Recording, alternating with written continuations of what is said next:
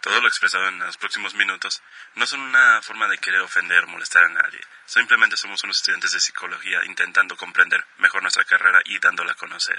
En caso de que algo de esto te ofenda, por favor, acompáñanos a terapia. sí, qué bonito. De vuelta, de vuelta a Radio UDG, qué bonito. Segunda vez aquí en Radio UDG. Muchas gracias tanto por el espacio como por el servicio de la cabina. Se les agradece. Mucho, mucho, mucho. El caso, que hoy venimos con el tema de ¿cuál es mi querido Lulo? Ah, no sé, ¿cuál es? La verdadera pregunta es ¿cuál es? la verdadera pregunta es quiénes somos, a dónde vamos, dónde estoy, güey? qué queremos. Eh, objetividad y ética por parte del psicólogo. Correcto, correcto. O la objetividad de la psicología. Un tema un poco, quizás no extenso, pero sí algo interesante que creo que es, son datos que no mucha gente tiene sobre la psicología. Entonces, pues, digo, retomando un poco, hablamos de los mitos hace ya ratito. Segundo episodio, sí. Entonces, eh, simplemente pues para tocar este tema y dar un poco más de conciencia sobre lo que es eh, estar desde este lado como psicólogo, lo que a veces nos toca ver o lo que nos toca experimentar. Digo, nosotros todavía no, no acabamos, pero pues en prácticas y demás nos hemos estado dando cuenta de situaciones que desgraciadamente son muy comunes. Entonces, este, son cosas que nos orillan a nosotros a formar una personalidad un poco fría, lo llega a considerar la gente externa. Pero pues hay sus razones, y esas razones son las que queremos compartir el, día de hoy. Ese hombre tiene su razón en la boca. Y, y la verdad, eh, yo me puse a pensar el otro día, güey, que desde el tercer semestre, al menos en la carrera de psicología, y he visto que es un patrón que se repite en muchas más, eh, como que se hace más madura tu carrera porque empieza a enfocarse en temas más específicos de la misma, güey. Y a mí me pasó muy cabrón el cambio porque en segundo semestre no fue como que tuve un muy buen semestre. Y, dije, en tercero, ah, pues me pongo las pilas, ¿no? Voy a empezar a subir tareas y todo el pedo. Pero la cosa era que ya nada, ya no nada más eran tareas para Classroom o, físicas, eran tareas eh, enfocadas a evaluaciones o a test psicológicos que pues uno tiene que aprender a hacer y tiene que aprender a hacer primero con, con niños, güey. Sí. Y no sé, güey, la neta yo sí planeo ser clínico en algún momento pero yo, al menos yo, desde mi perspectiva personal, pues trabajar con niños es todo un arte. Sí, lo es. Y es un arte que, pues, no, me llama mucho la atención, güey. Entonces, uno tiene que aprender a hacerlo, pero justamente desde este lado de ser objetivo y buscar ser ético cumpliendo con tus responsabilidades. Pero la neta no me, a mí no me gusta, güey. ¿Ustedes cómo vivieron esa transición en tercero, güey? Hay una bastante curiosa, ya que fue un mensaje que me dio una profesora conocida por todos nosotros. Ok. Que en su momento sí se me hizo muy frío y hasta desalmado. Pero una vez ya entrando a las prácticas te das cuenta de que eso es algo necesario. Sí, sí, sí. Ese momento en el que, pues muchas personas entran en la carrera diciendo, con mucha fe en lo que se puede lograr, en lo que podemos comprender, o en la empatía que tienen, dándole demasiada prioridad a la empatía. Esto pudiendo caer en un sesgo muy fuerte en el cual puedas identificarte o empieces a justificar conductas de la otra persona.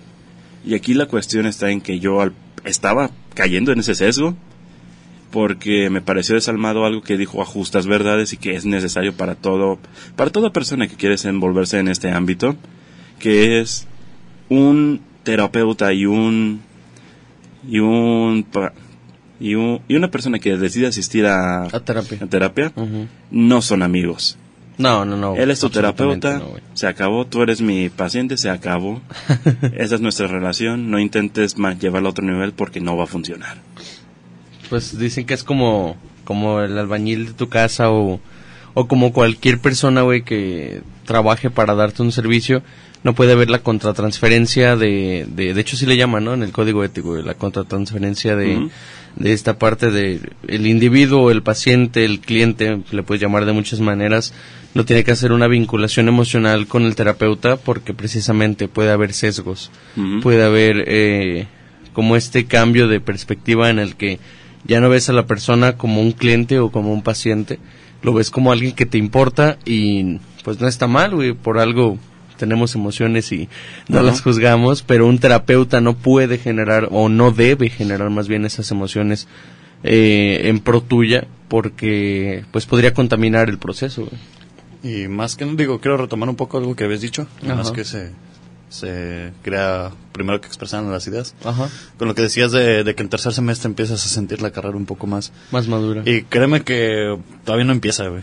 O sea, están evaluando eh, niños apenas, o sea, tiene su complejidad, porque pues tratar con niños, y ya lo comentaron, no es sencillo. Tiene, tienes que tener un modo específico para hacerlo. Pero llegas a cuarto y ya son adultos. Y los adultos pues, pues, no son tan inocentes y saben ocultar cosas. Entonces requieres un análisis todavía más profundo de las cosas. Y en quinto, que es pues, donde estoy cursando, ya que tienes que hacer un caso clínico total, ay, Dios mío, pues sí, sí te, sí te llegué a mostrar parte de, de la presentación. Su genograma y todo lo que conlleve, ¿no? Ajá. Entonces, este, o sea, es bastante, bastante trabajo y digo, si desde las primeras prácticas estás batallando con no hacer un lazo con, con los niños, una vez que llegas y ves que un adulto tuvo una cantidad de desafortunadas situaciones en, a lo largo de su vida. Madres, o sea, y tú tenerte que, mostrar firme y así como de que ah, no hay pedo, esto se puede arreglar. Por dentro te estás como de chingada madre, ¿cómo le hace para seguir trabajando hasta cierto punto, funcionando hasta tal punto esta persona con tanto que ha vivido? Sí, güey, hay personas que viven deprimidas y sin, incluso sin saber que están deprimidas. Esos son los, ¿cómo se llaman? La distimia. Eh, la distimia.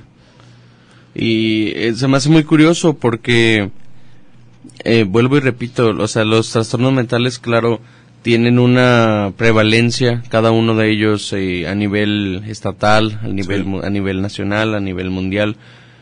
sin embargo, yo digo que son las más, son más las personas que tienen alguna psicopatología y no está diagnosticada que las que sí están diagnosticadas. Porque, güey, las culturas principalmente de, de tercer mundo no, no es como que tengan dentro de su programa de salud médica, salud médica, salud pública eh, nacional, eh, un programa de salud mental, güey muchas veces sí lo tienen, pero no tienen la suficiente visión, no tienen la suficiente promoción. Y pues puede pasar esto, ¿no? Que las personas ni siquiera lo vean como algo aspiracional, lo ven como algo de, ah, en algún momento tal vez me toque, pero espero no volverme loco para no tener que pedir ayuda y es de, güey, no, no, o sea, es desde un principio, ¿no? Incluso peor, conocen a alguien que es psicólogo, ya sea familiar, amigo, lo que sea, y, prefieren ir, ay, pues deja, voy a que... A ver tu psicólogo, analízame.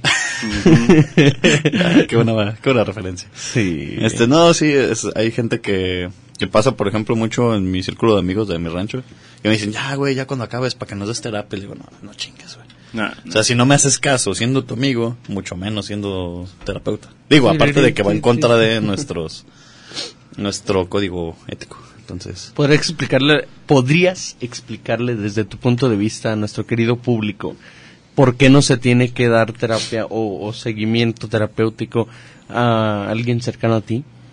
Por la falta de objetividad. Simple y sencillamente por eso. Tú, sí digo, retomando un poco, eh, estamos hablando de que con gente que no conoces, a veces sientes esta empatía por las situaciones que ha vivido, intentas como que, incluso, y pasa mucho más cuando eres novato, cuando estás empezando en esto, que intentas como que disminuir su, su problema. Quieres pensar que no es algo tan grave, que no es lo que, estás, lo que te está dando las pruebas o lo que está mostrando todo este show.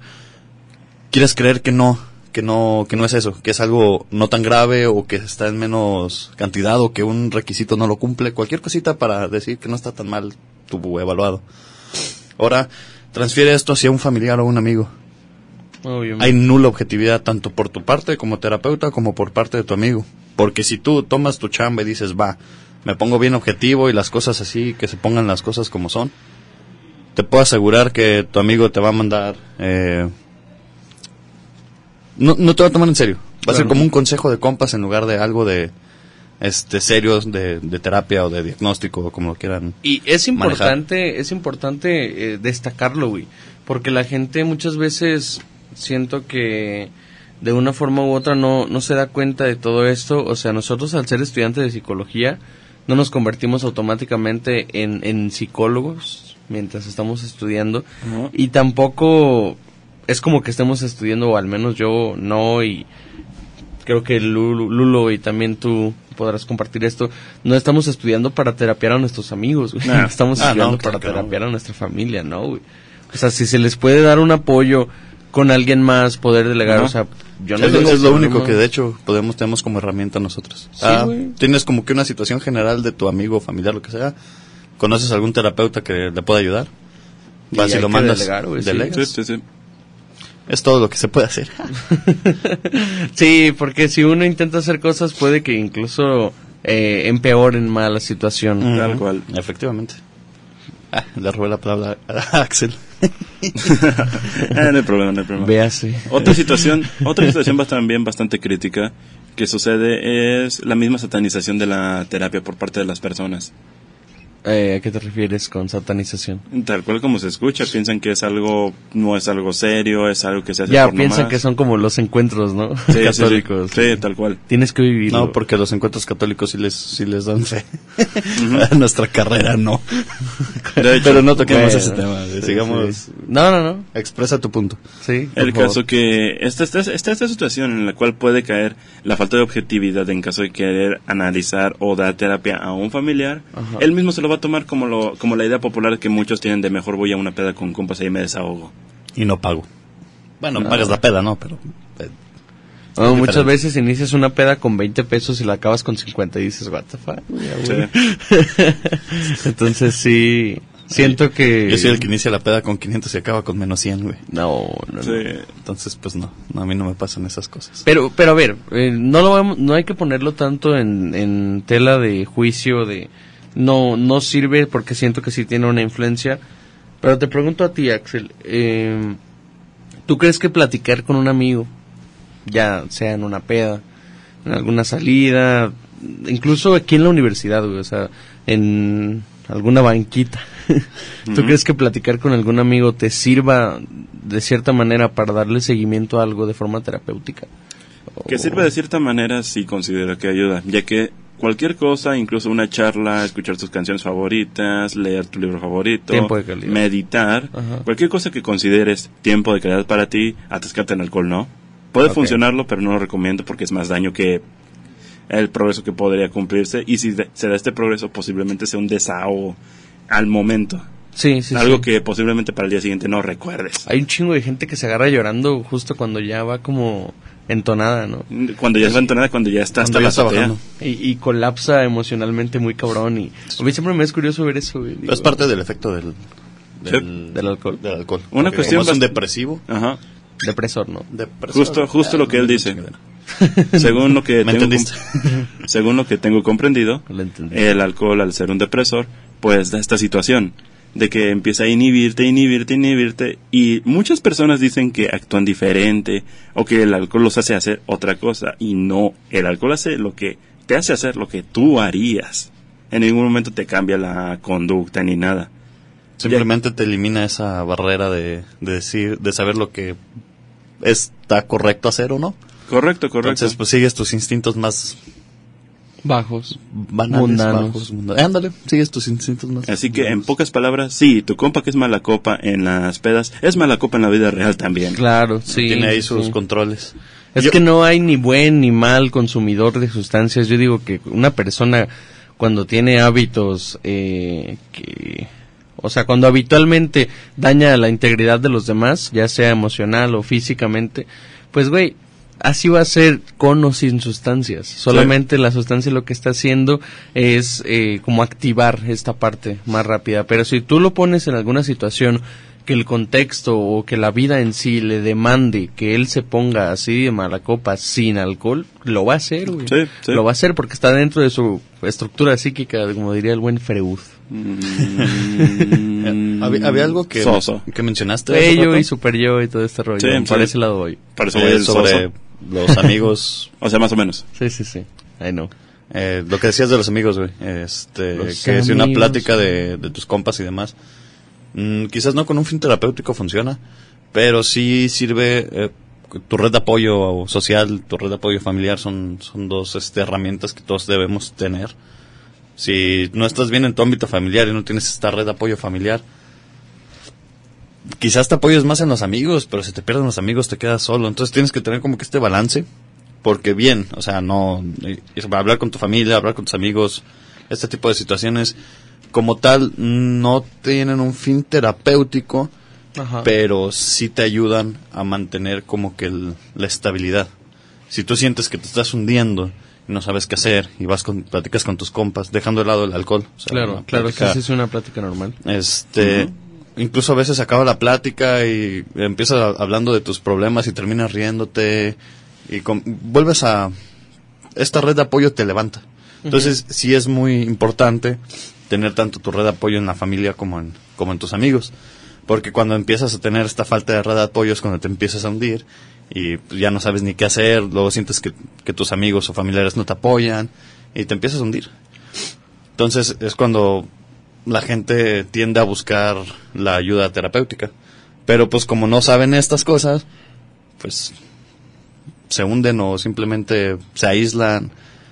Actúan de, de distintas maneras que pues a veces no son las correctas para su desarrollo de salud mental y su desarrollo personal. Otra cuestión, también añadir en cuestión de la, el papel de un psicólogo intentando ayudar a un amigo, está esta cuestión de que ya por... Esto lamentablemente puedo decirlo por experiencia propia. ¿A qué me refiero con esto? De que, Fue una Coca-Cola. por si Sí, las dudas, claro, sí, con sí, café.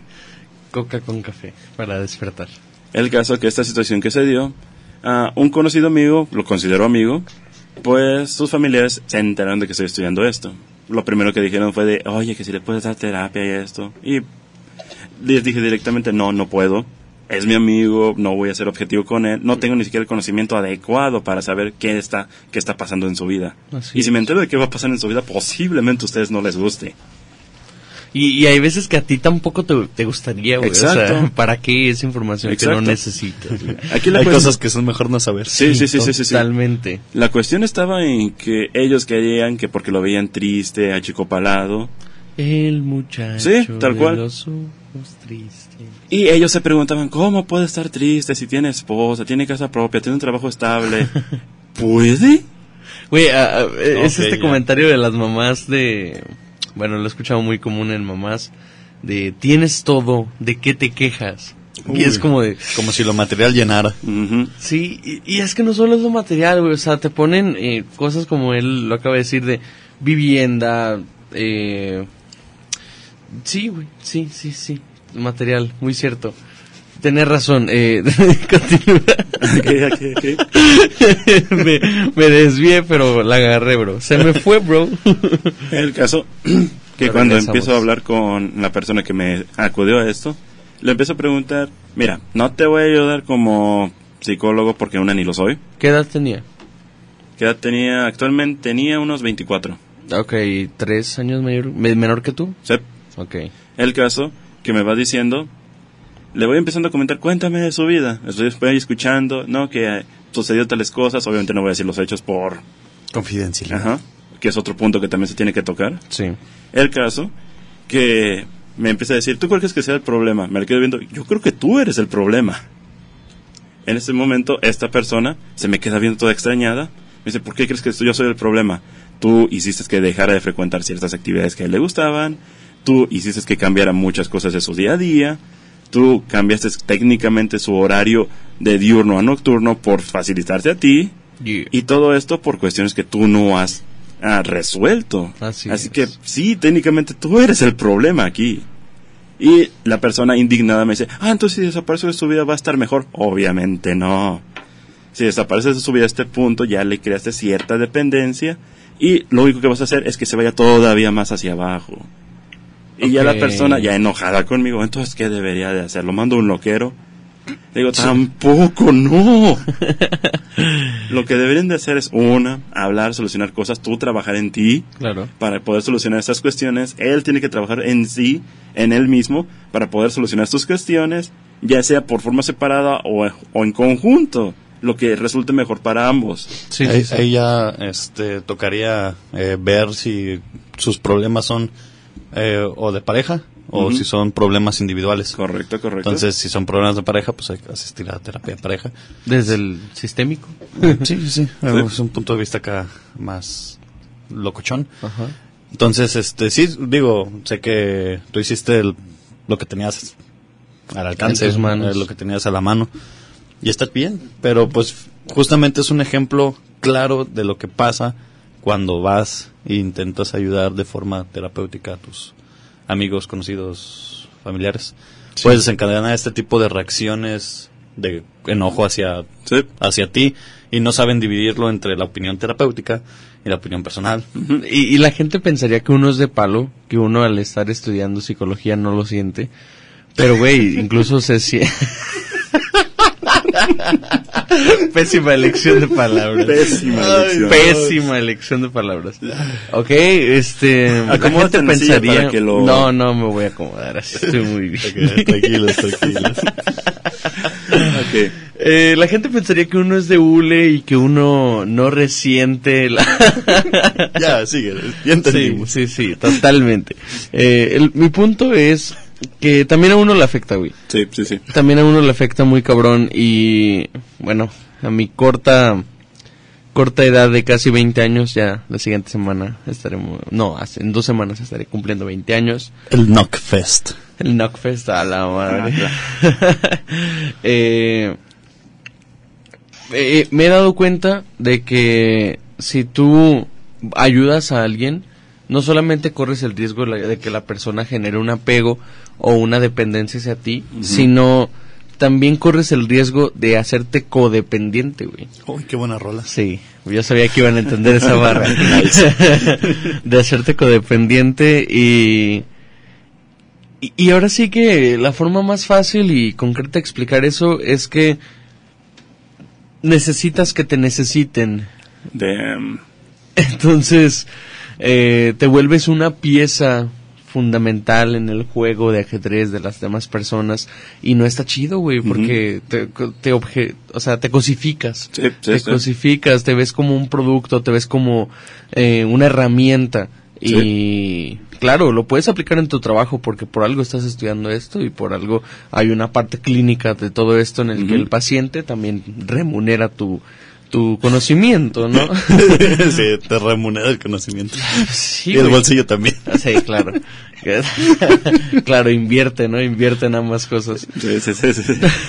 Ahí, ahí estaba, lo siento. Se no hay pedo, que- es la verdad. Es, se es- nota es que que estamos en es trabajo al final de cuentas también. es, es un trabajo, güey. Eso, No es como que a los doctores vas, le pagas como 400 porque te diga que traes gripa. Ay, 400 es poco, güey, porque hay vatos que te vayas. reciben y 700 nada más por decirte que tenías o por hacerte chequeo de signos vitales y, Sí. y nada más mandarte a hacer un estudio y dices, "Ay, Y uno que madre". cobra 250 por una hora y, y Sí. se, se sienten. Y de ahí para el real, güey, porque también cambian los precios según el- la ciudad, güey. Y sí. Entonces, pues cambia la economía conforme. Volviendo a mi punto y para concluirlo, eh, también es un riesgo eh, para las personas que les guste y que nos está escuchando, que les guste ayudar, creer que es- la psicología solamente es eso, porque muchos entran con esta idea, con este sesgo de yo entro a la carrera de psicología porque a mí me encanta escuchar los problemas de las personas, porque soy muy bueno apoyando a los demás. Porque Y me gusta de- el chismecito. Bro, ok, pero esto lo vas a ver hasta que empieces en lo clínico. Antes de lo clínico vas a tener cuatro años y medio de teorías, de filosofía, de, o sea, todo, güey. Y, y, y mucha gente no se, no aguanta como que el, el trote de la Los carrera. primeros cuatro semestres que están atascados de teorías... Sí. Totalmente, güey. Eso es pesado, güey. Es- y creo que es por lo que la mayoría de la gente de- declina. Sí. Porque puedes estar leyendo teoría tras, tras teoría, tras teoría, tras teoría. Cosas filosóficas, cosas eh, sociales, cosas de psicología. Ves incluso hasta estadística por cuestiones de, de las prevalencias y todo este desmadre. Ajá. Entonces, la gente dice, güey, yo, yo no, yo no, yo venía aquí a escuchar gente, no, no a leer 500 documentos científicos por semestre. Pues, no. Y ya cuando empiezas las prácticas, que empiezas a darte cuenta lo que te sirvió ese conocimiento previo, dices, ah, cabrón, ay, sí le sé. Ah, y, sí, sí, sí, sí. y- y lo cagado es que después se dan cuenta, güey. O sea, después, cuando ya están viendo todo esto que, como tú dices, de, de las teorías y así, dicen, ah, ok, tal vez no era lo que buscaba, pero muchos eh, toman la carrera, pues, por las riendas, ahora sí que agarran al toro por los cuernos. Y, y empiezan a, a estudiar sobre, sobre la psicología Ajá. y empiezan a in- interesarse sobre más ramas que existen, pero hay otros que no, güey, hay otros que se quedan en esa idea de, no, pero es que yo quiero ayudar a los demás, yo quiero ayudar a los demás. Y imagínate lo peligroso que sería un terapeuta que se haga codependiente de un paciente, güey. Está jodido. O sea, que nada más por querer seguir con el proceso, nada más por querer seguir incluso con la persona, eh, tenga este sesgo, pues es Pues, de hecho, digo, no es como que lo hagan, pero Ajá. se tiende a decir que para empezar tú a dar eh, terapia o para aplicar pruebas o demás, tú tienes que estar eh, psicológicamente bien para Sí. poder hacer estas cosas, por evitar justamente esto. Digo, no todos lo hacen, no todos se o chequean vivir y al menos terapia. un proceso. Sí, güey. vivir un proceso, que te den, digamos, estar dado de alta, que no tengas nada que pueda convertirse en una codependencia con algún paciente. Porque sí, mi querida gente, los psicólogos, por más psicólogos que sean, así como los médicos, también se pueden enfermar. Y no solamente del físico, sino puede haber psicólogos que tengan alguna psicopatología. Sí. Pero, vaya, desde la funcionalidad de cada quien se puede trabajar. Y Porque no lamentablemente, y lamentablemente no se soluciona viendo nuestro- nuestros apuntes. No, no, Se no. mamó. Ay, güey, no, no, no. Es, esa, esa parte de, a veces, un conflicto, por muy en serio o no que sea, y que alguien llegue y te diga, a ver, pues, pues revisa tus apuntes. es muy, muy cagapalos. Haci- Haciendo hincapié rápido antes de que se me olvide, Sí, eh, algo que acabas de decir sobre... eh, ya se me olvidó. Tarata, tarata. Eh, dijiste de... Para pa pa pa para No ayuda. Para, pa, pa, pa, para, pa. Para, pa, para, pa, para. Ok, ¿listo? No, no, se, me, se, me, se me fue, bro, y no, reg- no regresó. No regresó, carnal. Refresca un poquito lo último que dijiste antes de que hiciera su chiste. Eh, estábamos hablando sobre... Verga, güey. Oh, Dios mío. Bueno, creo que aprovechamos este espacio de... Estamos, para- estamos hablando de sobre la cuestión de los checa tus apuntes. Ah, No, sí, es que antes de eso habías eh, dicho algo bastante importante que quería... El proceso psicológico que tenemos que llevar para poder dar terapia adecuadamente. Eh, no, eso fue lo que dije yo después de eso. Es que dijo, dijo algo muy, entre lo que dijo, dijo algo ¿Quién es muy, güey? El sesgo, el sesgo que se puede Bueno, crear al no En lo que recuperamos las riendas del programa, eh, Ajá. nos pasamos a un corte comercial. Sí, nada de esto fue planeado. Freestyle. Y estamos de vuelta. Bienvenidos Una- de nuevo. Una disculpa por el avionazo, este, no, no lo pude recuperar, creo que se fue a... Por allá tu- aterrizó en Tulum o no sé. Pero sigamos, igual y con, con la plática recupero la idea y, y hago el hincapié, si no, pues pendientes para Porque ¿qué la somos? El Concilio Podcast. Nos- Imagínate convertirnos en un programa de multimedia, ¿no? Ay. Dios nos libre. El Axel presenta. Con Pero tres enanos ya hablamos de la objetividad. Ajá. Este, ¿qué les parece abordar la ética? La ética. La ética del psicólogo. Uf. Me gustaría iniciar esto con un chiste que vi hace un tiempo. ¿Cómo no? Es un chiste, A ver, pero aborda directamente esta cuestión de la ética del psicólogo o del terapeuta. Sí. que es este que es esta cuestión este fue presentado en algún foro de chistes de, de Facebook no me acuerdo en cuál precisamente ¿Con R? ¿Eh? ¿Eh? ¿Con R? no Ok. el caso que lo que sucede es la captura del celular de una chica Ok. el nombre obviamente estaba censurado Simón. Y es una, un mensaje de su terapeuta ella le estaba preguntando si la cita se quedaba todavía para la fecha que habían cuadrado En eso el terapeuta le responde, disculpa, ya no te puedo seguir dando terapia, desarrollo sentimientos por ti al grado que estoy enamorado de ti y Ah, voy a traspasarte con un colega. De- me- no me agrada que esto haya sido de esta forma, te deseo una buena vida.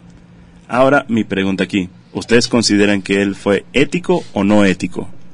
Fue muy ético. no fue ético, pero recuperó la ética al final porque pues lo, lo último sí hizo lo correcto, Bueno, sí, pero sí, el, sí. el hecho de lo anterior Ajá. no, pues no. Mira, no, no- una cosa no quita la otra, güey. Y, y como tu buen José Madero diría, lo cortés no quita lo cabrón, o lo cabrón no quita lo, Lo cabrón no cortés. quita lo cortés, O sea, o al revés.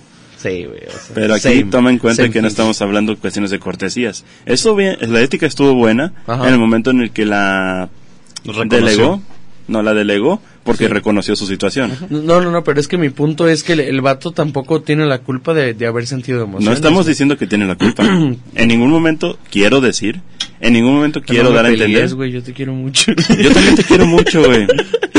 Pero esto quiero que se quede claro de que Sí, sí, no se intenta minimizar los sentimientos de otra persona, sino que la falta de ética aquí, considero yo, se mostró en el momento en el que el terapeuta le expresó a la paciente el por qué.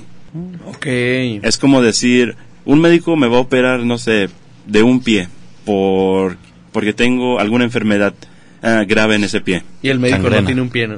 No, no, eso no. Y el médico me dice, no te voy a operar porque te huele feo. Besos. Uh, ya. O sea, información que el paciente en cuestión no necesita. Exacto. Es que imagínate que, que digo, ya esto es eh, aventarle y especular más al, al chiste, Ajá. o a la historia más bien, que la, pa- que la paciente también desarrolló este tipo de sentimientos hacia el terapeuta. Entonces, al tú decirle eso, ya formaste un vínculo de forma directa y directa al mismo tiempo. Y capaz si esta morra va y busca al terapeuta porque pues sabe que pues, tiene esto y pues no está bien. No, no, no. Lo que él dijo. Sí, sí, no.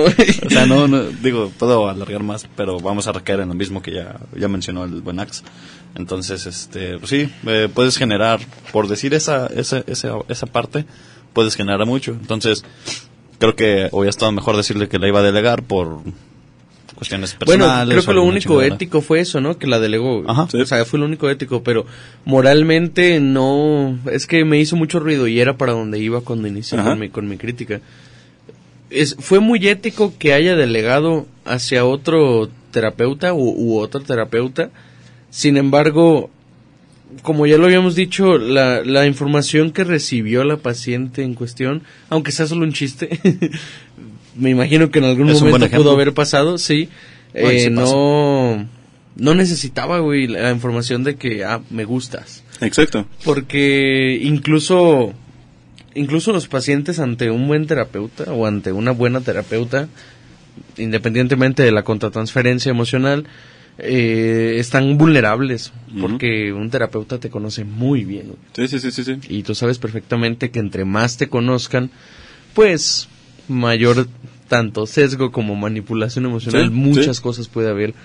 Y sí, güey. no, Pues no. se, se maneja Moral mucho no, no por, el, chido. por el área de, de que después de cierto tiempo asistiendo con un terapeuta, si realmente no ves un pro- progreso significativo, lo mejor es cambiar de terapeuta. Sí. No tanto porque no, no, no funcione o...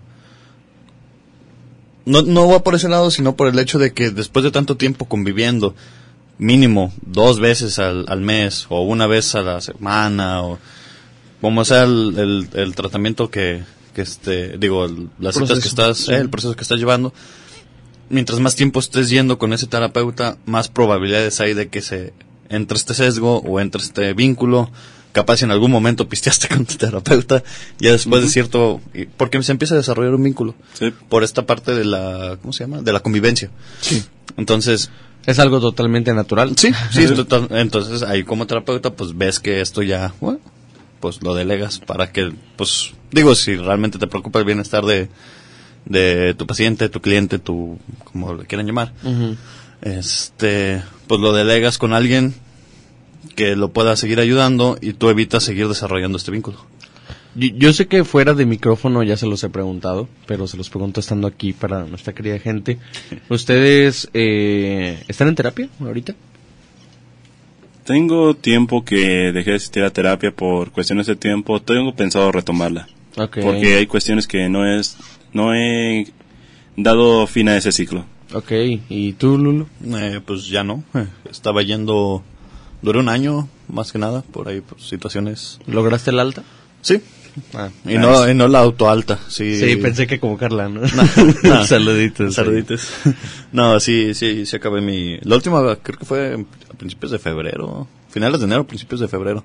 Y sí me dijo este mi psicóloga que... que le... Güey, cuando te dan de alta a inicios de año, está bien perro, güey. Es- estuvo chido. Tienes el placebo de que, ah, este año me voy a poner las pilas. No, eh, para mí fue más como poético, porque en febrero fue cuando pasó mi declive que me llevó a, a terapia. Entonces, un año después, en, en- en la cercanía de esas fechas, que me den de alta fue como poético para mí. Dije, No ah, solo mudaste de piel, sino también mudaste de mente. Ah, Ya, viste, viste, barras, barras. Eso también Se de avecina la culebra. Pero sí, ¿tú, tú sigues yendo a terapia. eh, O sí. ya te autodiste de alta. No, fíjate que, pues, de, de aquí le, le mando saludos a- al terapeuta. Eh, es una dinámica un poco, ¿cómo le puedo decir? No, no es raro, es Peculiar. peculiar, original, auténtica tal vez. Eh, la que yo llevo con mi terapeuta, porque llegamos como a este, a esta conclusión de que para no generar una contratransferencia, eh, pues mira, güey, eh, para no irnos tan lejos, él nos conecta... Pues no- aquí seguimos. Aguanta, perro. Oh. Eh, él, no- él y yo nos conectamos por dos personas, güey. Literalmente dos personas. Ubicas esto que dicen que siempre estás a seis, siete personas de conocer a alguien. Él fue de un amigo de... O sea, Un el amigo hijo de un amigo de mis papás es su roomie de mi terapeuta. De- Qué cagado. Entonces, y, y ahí en esta casa donde son roomies es donde él tiene su consultorio. Mismo consultorio que usa su pareja, que su pareja es psicóloga infantil y de educación especial, creo. Nice. Nice. Y fue como de, mira, pueblo chico, infierno grande, probablemente nos encontremos, probablemente este estemos como ahí viéndonos, pero eso no significa que mientras estemos llevando el proceso, pues tenga- tengamos que platicar fuera del consultorio. Y voy cada dos semanas o al menos una vez al mes, trato de no descuidar eso, pero pues al ser estudiambre, también pagar un proceso terapéutico pues no es tan fácil. Pero pues ahí vamos, te digo, para evitar la contratransferencia, él, de hecho él me dijo eh, que le siguiera echando pues ganas a la carrera y todo, y que si en algún momento Sí, yo... Sí, pues sí. Échale ganas. Claro, como debe de. Depende, depende del Depende. contexto. Eh, me dijo que pues cuando yo me graduara me podía conseguir pues contactos, güey, para el día de mañana entrar en el mundo laboral. Y, y son cosas que, que uno valora y agradece, ¿no? Porque se los preguntaba precisamente porque cuando yo estaba más chico yo iba a una clínica que está en Chapala, CAP, Clínica de Atención Psicológica. Y Yo pensé que casa, árbol, persona. estaría hermoso. Son, son las mismas. Estaría hermoso. casa, Digo, árbol, como es en inglés, es HTTP, creo. Ajá, pero sí. la traducción en español es HTTP. HTTP. Sí, sí. Happy Tree Persons. Ajá. Happy Tree Like, Happy True Friends. bueno, no, decías del, del CAP, eh, del, del centro clínico. Ah, y, y ahí en CAP, pues tengo como cierta eh, acuerdo no escrito que cuando yo me gradúe o cuando yo necesite hacer prácticas profesionales, ¿Te vas a ir para allá? yo puedo ir a esa clínica a, a, pues a, a hacer esa madre, güey. Entonces es, es cuestión de hacerte contactos, porque también siento que la gente, volviendo lo de la ética del psicólogo, la gente no lo ve tampoco como un trabajo, y es lo que es. O sea, es así como el albañil te va a cobrar por hacerte un, una barda, así como el ingeniero te va a cobrar por hacerte unos planos, o, un arquitecto. Eh, No los... No, prosigue. Iba a ser un chiste, pero no. no, no, Sí. dale, güey. No, yo, no, no. yo hasta me callé. el psicólogo también te va a cobrar por llevar tu proceso, güey. Porque sí, sí, por algo estudió, güey. Sí. Pero hay que también entender que no solamente es parte del paciente o del terapeuta que los procesos funcionan. Así Sí. que sí, sigo yendo a terapia. Ah, ah, Continúen, continúen. ah, ah, aplica mucho la, la... Y es que es un cliché, güey. Pero... Digo, por algo es un cliché. de que dicen mucho de que si tú no quieres cambiar, pues no vas a cambiar. Y la gente suele aplicar la de, entonces, ¿para qué voy a terapia? Ah, Si, si aunque vaya a terapia el- no me van a cambiar, pues es que no, no se trata de eso. güey. Es que tienes que cambiar tú, güey. Lo único Tú que hace el terapeuta es guiarte para que no te... Pues es como un guía, para que salgas de ese bache en el que estás. Te da herramientas para que no vuelvas a caer. Que pues ahí también existen los terapeutas que sí te ayudan, pero te mantienen ahí yendo a terapia, pues porque estás pagando. Entonces, este, no te dan las herramientas suficientes como para tú de manera autónoma salir de esos baches que ya conoces. Entonces, un buen terapeuta te ayuda en tu proceso, te da las herramientas y cuando tú vuelves a caer en algo similar, ya sabes cómo actuar y ya sabes qué hacer y no necesariamente tienes que regresar a terapia, sino pues usar las herramientas que aprendiste en el momento en el que tú estabas yendo a terapia. Ya si de plano pues traes un psicodiagnóstico y ya son cosas más serias, yo hablo de cosas más psicosociales. Oh, Sí, damn. man. Sí, sí. Este, si ya es un psicodiagnóstico, pues sí hay que ver si se ocupa acompañar con, con tratamiento psiquiátrico, a la par de una psicoterapia, para ir reduciendo Grupo de apoyo, medicamentos, tal vez. grupos de apoyo. es- Todo varía. Un punto que me gustaría tocar con ustedes es ¿qué perspectiva tienen de no de esa forma guapo? El punto que me gustaría llegar a charlar con ustedes es la perspectiva ante los psicofármacos. Ok. Uy. Uf. Si- siento que son una herra- herramienta más que una solución. Sí. Es- te va a Es ayudar. que, es que atacan el síntoma, güey. Pero Lo- no atacan el, el- La causa, güey. la causa. La causa como tal. Oye, Lo, lo platicábamos el otro día ahí en clase, justamente en, en, pues psicología tiene materias con nombres muy largos, a ver si me acuerdo. Teorías y fundamentos de la salud, enfermedad mental y su proceso en el adulto y adulto mayor. Sí. Ok. Sí. Eh, y esta Proceso de materia adulto mayor. Ah, sí.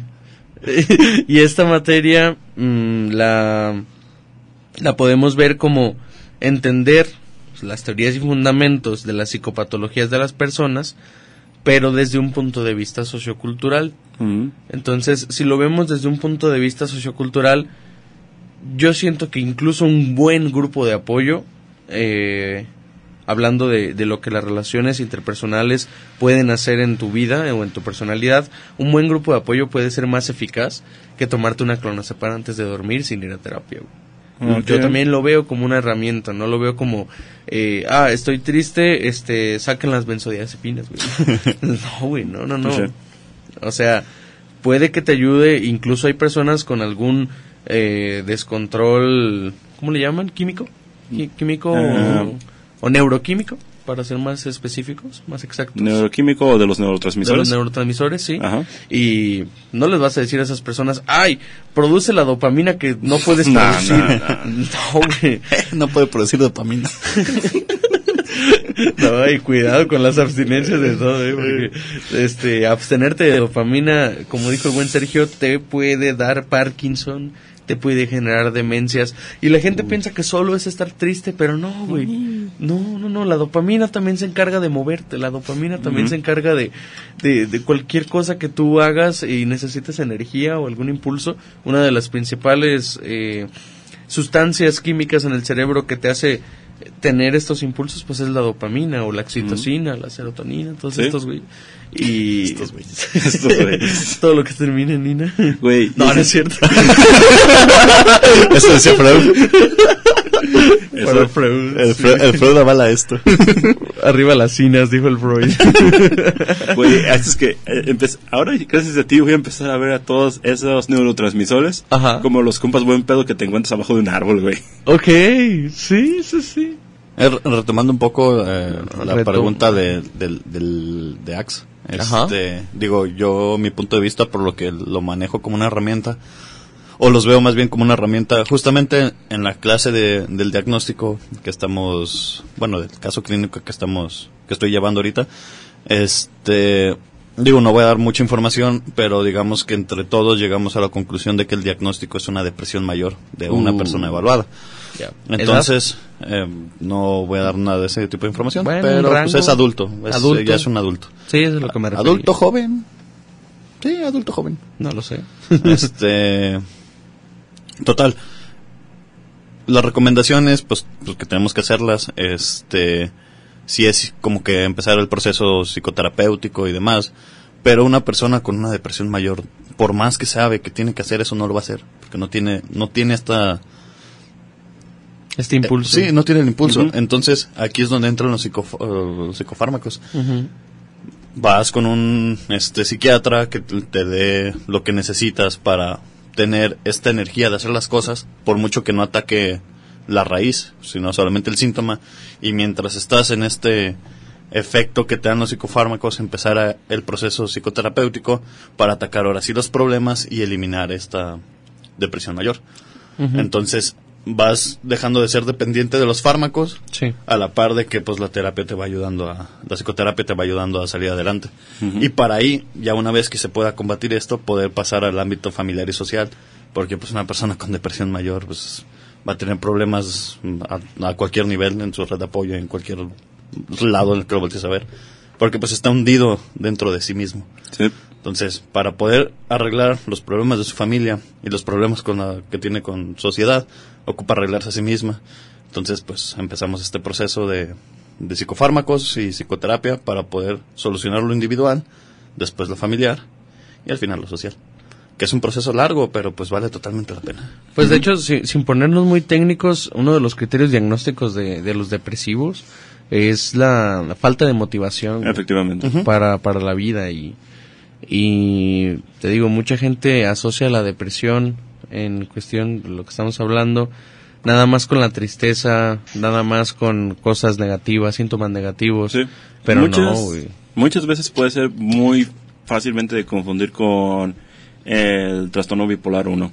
Sí, o, o, o con alguna neurosis, güey. Sí. Ni siquiera un trastorno. Una persona que pase por un mal momento, obviamente se va a sentir mal, pero eso no significa que tienes un descontrol neuroquímico en el cerebro. Y si lo tienes, pues no solamente es trabajar eso, sino trabajar qué lo provocó. De dónde viene. Porque lo- los bipolar tienen la característica de, de ser genéticos, güey. O sea, Sí. so- o sea, no es algo de lo que puedas escapar, lo traes en los genes. Ahora, ¿qué es lo que tienes que hacer? Aprender a vivir con ello, güey. Sí, tal cual.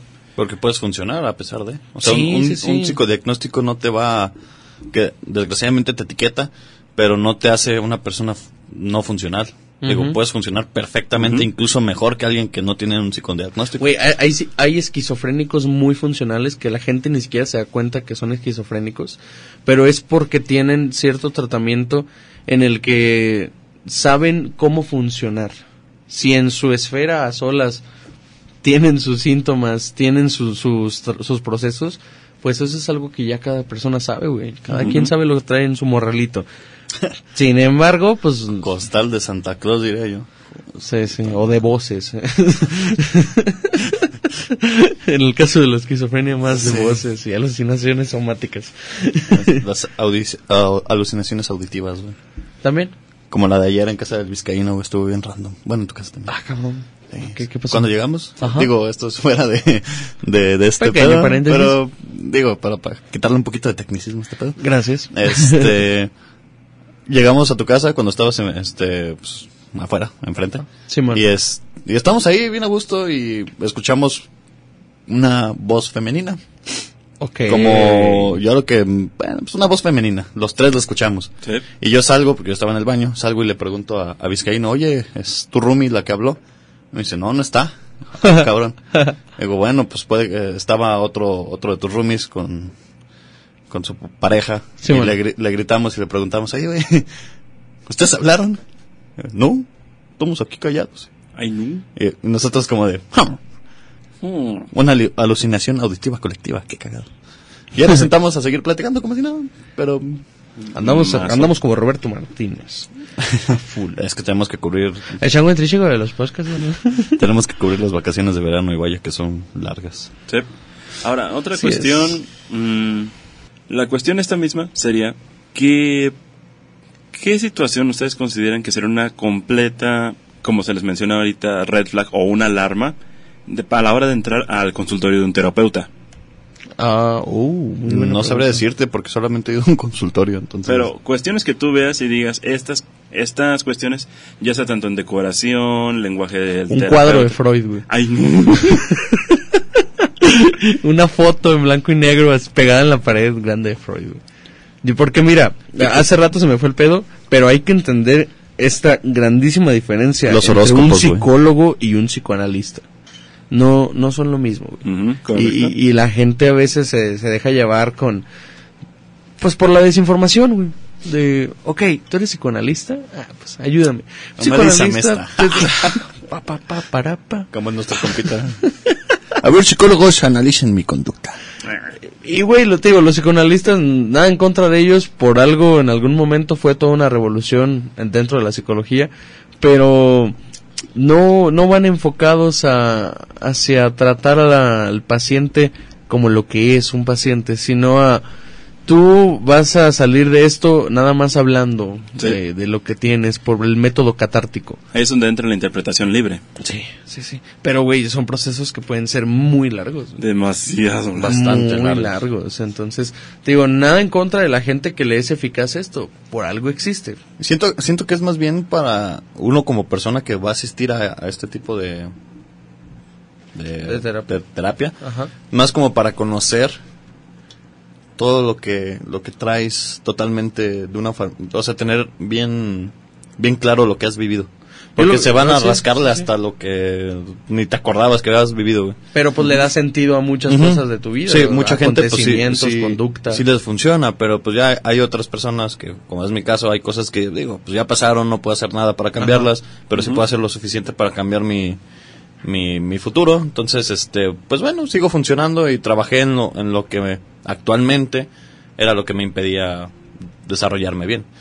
Pero pues hay gente que sí es muy curiosa y quiere saber qué pedo. Entonces Sí, esas- sí. estas sesiones de años buscando en su pasado cosas que le den sentido a lo que están. Hay viviendo. gente que va con coaching, güey, digo. Hay de todo en la viña Compra del tres señor. departamentos, renta los tres y quédate con uno. ¿Cómo era?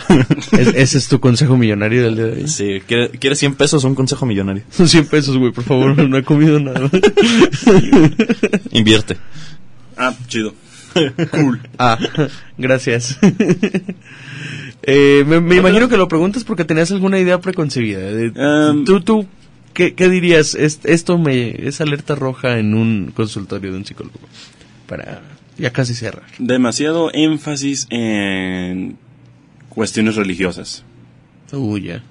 Véase, no estoy en contra de que algún terapeuta tenga en su escritorio o en su consultorio alguna imagen religiosa. Son libres de poner lo que ellos quieran. Simón. Como cualquier persona es libre de poner lo que quiera en su en el lugar que ellos quieran, siempre y cuando respeten la la interacción con otras personas. O un ejemplo más simple sería cualquier persona es libre de poner lo que quiera en su cuarto. Sí, sí, sí. Aquí la cuestión está de que si les das demasiado énfasis y este énfasis se nota constantemente a la hora de estar llevando el proceso, sí lo considero una alerta roja demasiado fuerte.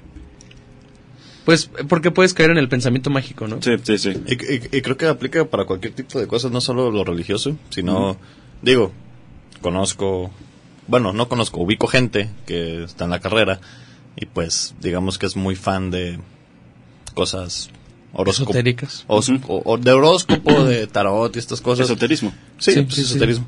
Que suelen llegar a manejarlo incluso también en sus sesiones Bien. terapéuticas. Digo, he conocido ciertos casos. Este, entonces, más allá de la religión, siento que cualquier cosa que, que mágica, Que no pensamiento sea mágico, objetiva. ajá, que no, sea, que no sea que no sea objetiva. creo que es un, es un foco rojo en, en cualquier consultorio. Digo, son libres de practicar eso y de hacer lo que quieran, pero en el momento Porque de... a muchos les funciona. Sí, pero en el momento de estar en una psicoterapia, pues sí hay que ser bastante coherentes de que este tipo de cosas pues no son herramientas psicológicas para sacar adelante a una persona. ¿Con qué te gustaría concluir, mi buen Lulo? Pues con esto. Ok, muy buena o sea, más Pero allá, sí. pues digo, sé que es un... Fue un episodio bastante co- complejo, no hubo tantas risas, no hubo mucho, pero creo que es algo que, aprovechando la, la red de Radio UDG, es algo que se tenía que, que decir. Y se, se dijo. dijo. Ah, Es, es algo que barra referencial a nuestros próximos programas que vamos Y a estar sí. viendo por ahí. Este, más que nada eso, da- dar un poco de conciencia, porque posiblemente hay gente que, que cuando está escuchando este, este episodio, pues algo se le va a quedar, algo va, va a decir y va a comprender y posiblemente, eh, que espero, se haga el efecto boca en boca de decir, bueno, pues, es- por esto no se puede. Entonces, quiero creer que les, que, este, que les dejamos algo valioso a los escuchas y pues muchas gracias por su tiempo. Ax, ¿con qué cierras tú? Algo que me gustaría añadir a esto es, la ayuda psicológica te puede ayudar en muchas cuestiones, no simplemente en el momento que te estás quebrando. Y si consideras que tu terapeuta no está dando el ancho para que tengas avances, o tú mismo te sientes estancado y el- las mismas herramientas no te pueden ayudar, está bien buscar una segunda perspectiva. Ok. Para eso hay tantas corrientes. ¿Sí? Hay un chingo de corrientes. Y muchas muy eficaces. Y, y por eso yo cierro con esto, yo cierro diciéndole a las personas que antes de, de hacer cualquier cosa de su vida, infórmense, infórmense lo que puedan, güey. Tampoco es que lo estudien cuatro años y medio como nosotros tenemos que hacerlo, ¿no? Pero que sepan bien de qué va al menos... ¿Cómo eh, funciona? El movimiento, sí, la rama que su terapeuta eh, aplique, porque así vas a saber de qué manera puedes trabajarlo. Y, y hablarlo con tu terapeuta no está mal, cuestionar a tu terapeuta no está mal, porque es un proceso que tú vas a hacer junto con él. Él no lo va a hacer por ti, ni tú lo vas a hacer por él. Eso es un proceso mutuo. Sí. Así que hay que ser de muy mente abierta y con eso Sí. y con eso nos despedimos. Eh, Eh, Recuerden, nosotros somos el Concilio Podcast. el Concilio Podcast en todos lados. redes sociales, lados. Instagram, YouTube, eh, Spotify. Tenemos muchísimos más episodios de risas, de Ajá. cotorreo. Entonces, este. Aprovecho digo, el espacio, le voy a estar sacando cada dos semanas este contenido en, por allá por TikTok y por YouTube Shorts. Me pueden encontrar como Nocturno MN, eh, así, Nocturno Espacio MN. Y pues cuando gusten aquí vamos a andar algún DM en Instagram, lo que gusten. Muchas gracias por escucharnos. Y de aquí también se despide su amigo, que pueden encontrarme en Instagram como axel.serrano819. eh, sí, eh, pues yo estoy como Lu.ramírez. Ahí nos seguimos viendo, escuchando. Recuerden, si se quieren reír y ver que también los psicólogos sabemos divertirnos, vayan a escuchar nuestros episodios. El último, creo que el que más recomiendo es el de viajes y, y otras vulgaridades. vulgaridades. Es una joya. O, o si quieren ver una mezcla entre un tema serio y bromas, pues mitos sobre Mitos la carrera de sobre la carrera de psicología. Igual vamos a seguir este trayendo aquí a, a la mesa temas import- que creemos importantes. Temas que sean- jóvenes. que sean importantes de escuchar. Entonces, este, pues nos seguimos escuchando. Muchas gracias por el espacio. Que tengan una linda noche. Besos. Bye bye. Bye. He visto fracturarse a este espíritu